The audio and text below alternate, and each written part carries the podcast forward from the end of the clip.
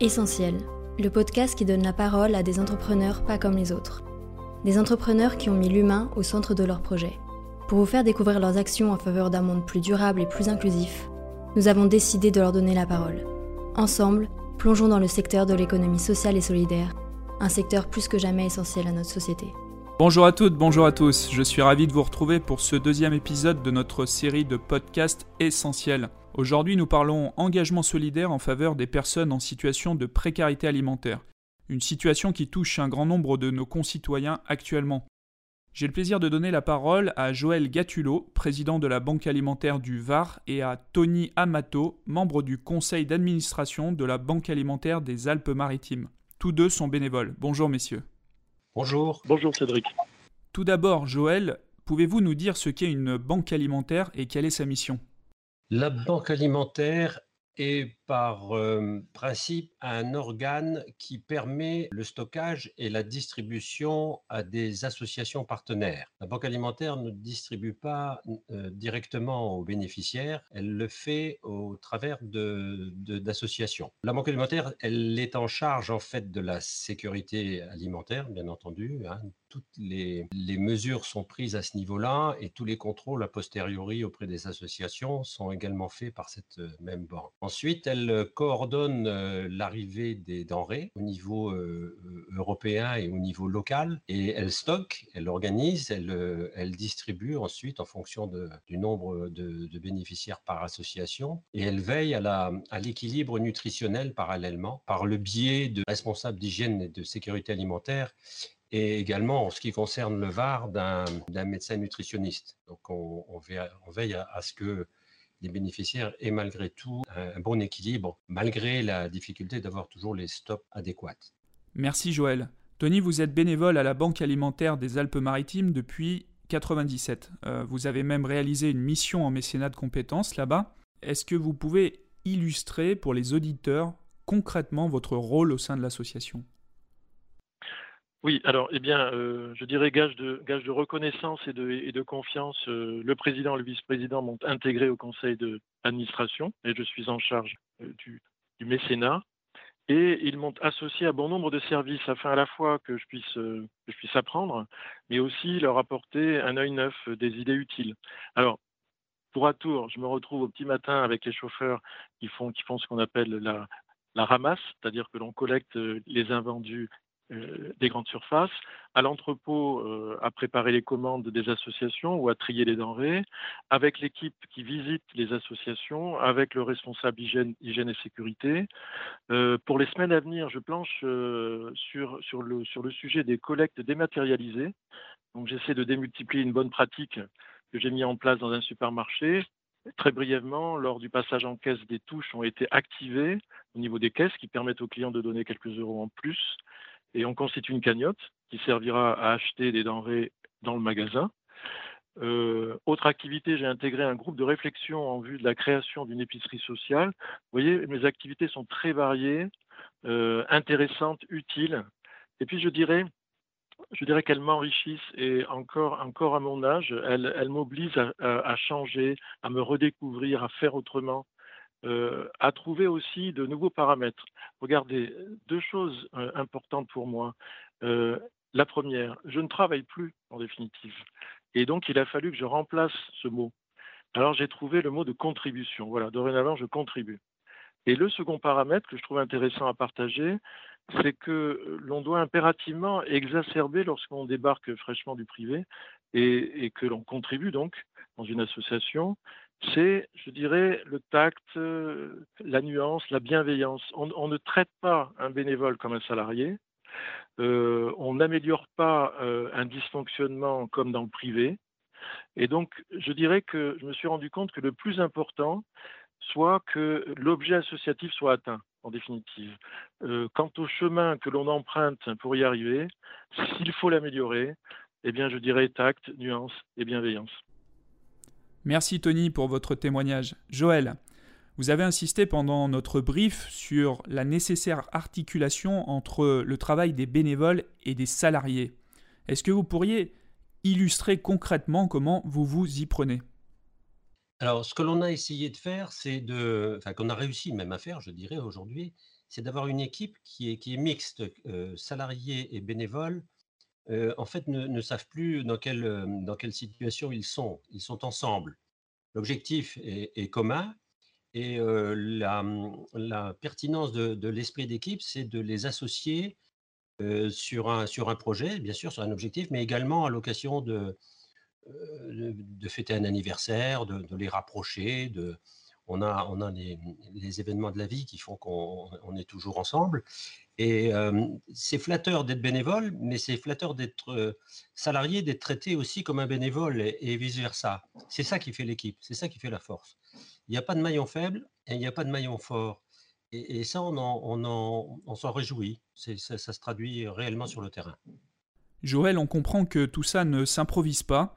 C'est une véritable organisation, c'est une logistique. Vous gérez des gros volumes. Est-ce que vous pouvez nous donner une idée de l'ampleur de votre action? Oui, tout à fait. Vous avez raison de préciser. Elle est organisée euh, pyramidal comme une entreprise. Il y a de la finance, il y a de la logistique, euh, il y a du stockage. Donc, un exemple pour la banque alimentaire, c'est rapidement, c'est 2000 mètres carrés, 2100 tonnes de, denrées à manipuler euh, chaque année, 7 salariés, 72 bénévoles et 7, 7 camions qui tournent journellement. Donc, 5 qui font la ramasse auprès des, supermarchés, de, la grande distribution, et deux qui vont servir euh, les associations qui sont dépourvues de moyens de transport. C'est ce qu'on comprend. On lit, on lit beaucoup dans la presse aujourd'hui que le nombre de, personnes qui sollicitent votre aide est en forte augmentation. On parle de plus 25% pour les banques alimentaires. Les Restos du Cœur annoncent même plus 40%. On lit également que plus de jeunes vous sollicitent. Est-ce que vous confirmez ces tendances à votre échelle?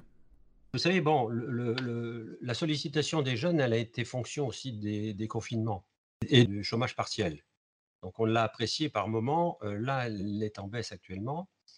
Euh, par contre, à l'inverse, si vous voulez, là, on a retrouvé une jeunesse en détresse alimentaire et on est en train de travailler euh, étroitement avec eux pour essayer de trouver des solutions plus pérennes.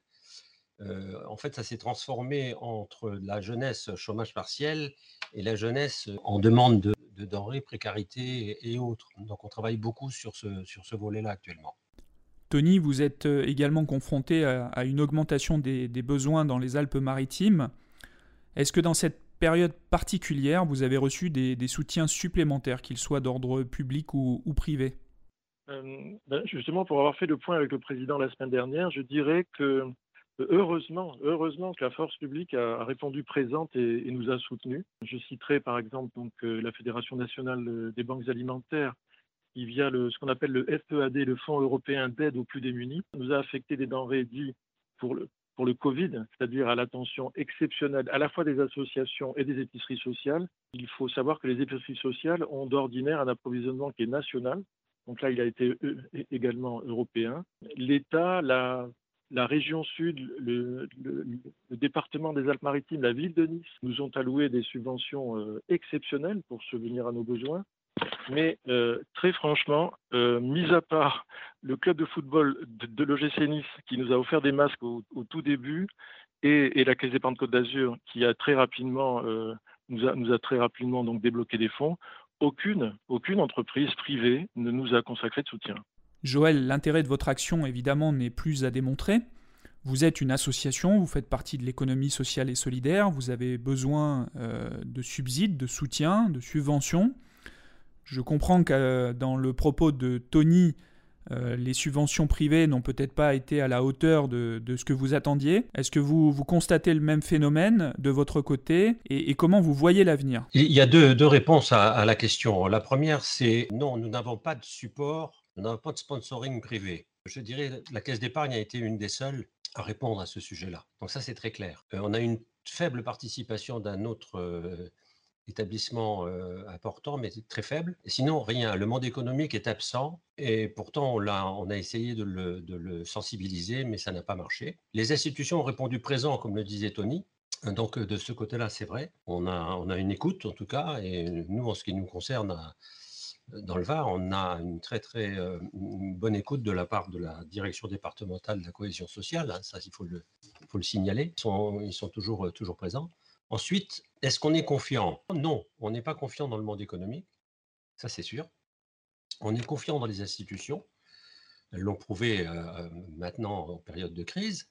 Donc la seule confiance que l'on peut, c'est en eux.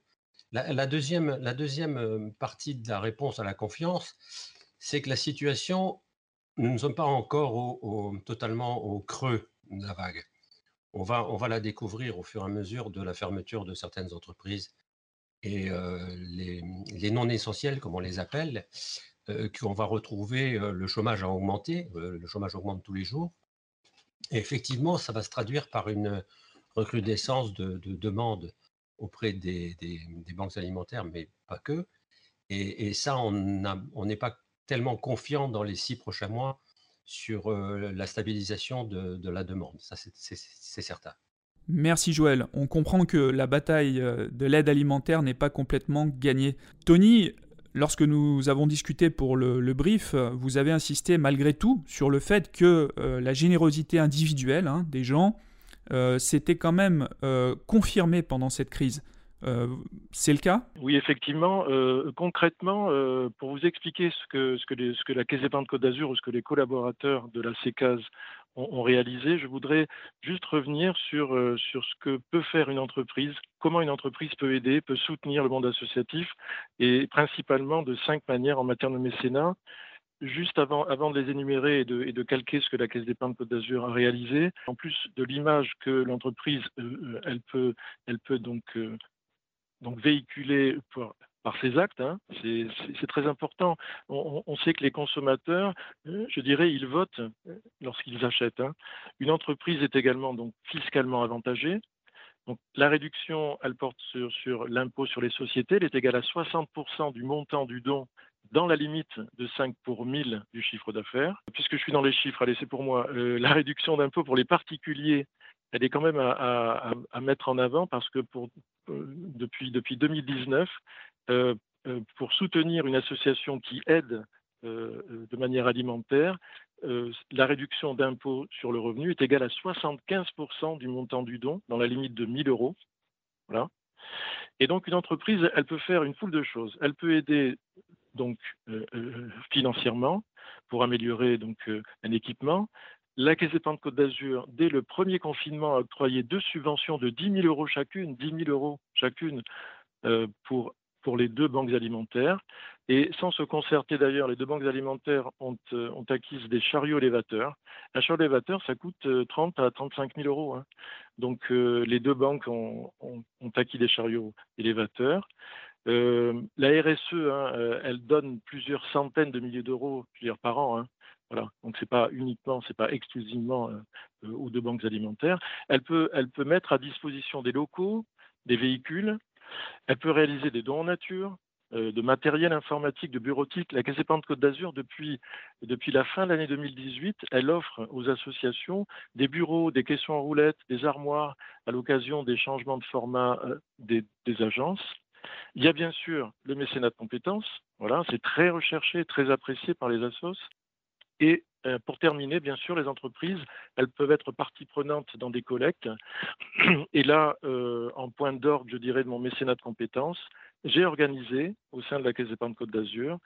Alors, je n'étais pas seul, hein, j'avais le soutien des mandataires, de la vie coopérative, de la RSE, euh, de la DRH, de la communication. J'ai mis, sur pied une opération que j'ai intitulée Ticket Restolidaire, qui consistait simplement à collecter des tickets restaurants auprès des collaborateurs de la CECAS. Et en une dizaine de jours, 692 tickets à 9,50 euros ont été réunis, donc près de 6600 euros, que nous avons répartis équitablement entre les deux banques alimentaires, 3300 pour le VAR, 3300 pour les AM. 3 tonnes 5, 3 tonnes 5 de denrées ont pu être achetées, c'est près de 7000 équivalents repas. 7000 équivalents repas. Voilà, c'est une action qui est simple, euh, qui, est, de proximité, qui est concrète, euh, qui, est, nécessaire et, qui demande qu'à être dupliquée partout. En tout cas, à la Caisse d'épargne Côte d'Azur, rendez-vous a été pris euh, dès l'année prochaine. Merci Tony, c'est simple, c'est concret. On comprend euh, le besoin par exemple d'investir dans des chariots élévateurs. Vous gérez des gros volumes, c'est toute une logistique et on est, je crois, très sincèrement impressionné par votre organisation et votre engagement. Le moment de la conclusion est arrivé. Je vous remercie tous les deux. Si vous souhaitez en savoir plus sur les banques alimentaires, nous vous invitons à vous rendre sur leur site www.banquealimentaire.org. De l'argent, du temps, tout est précieux lorsqu'il s'agit de parer à l'urgence alimentaire. Vous pouvez également visiter notre site internet www.fédération.caisse-épargne.fr pour en savoir plus sur le soutien qu'apportent les caisses d'épargne aux acteurs de l'ESS. Rendez-vous dans un mois pour notre prochain podcast. En attendant, n'hésitez pas à partager et à nous laisser un petit commentaire pour nous dire ce que vous avez pensé de ce nouvel épisode. A bientôt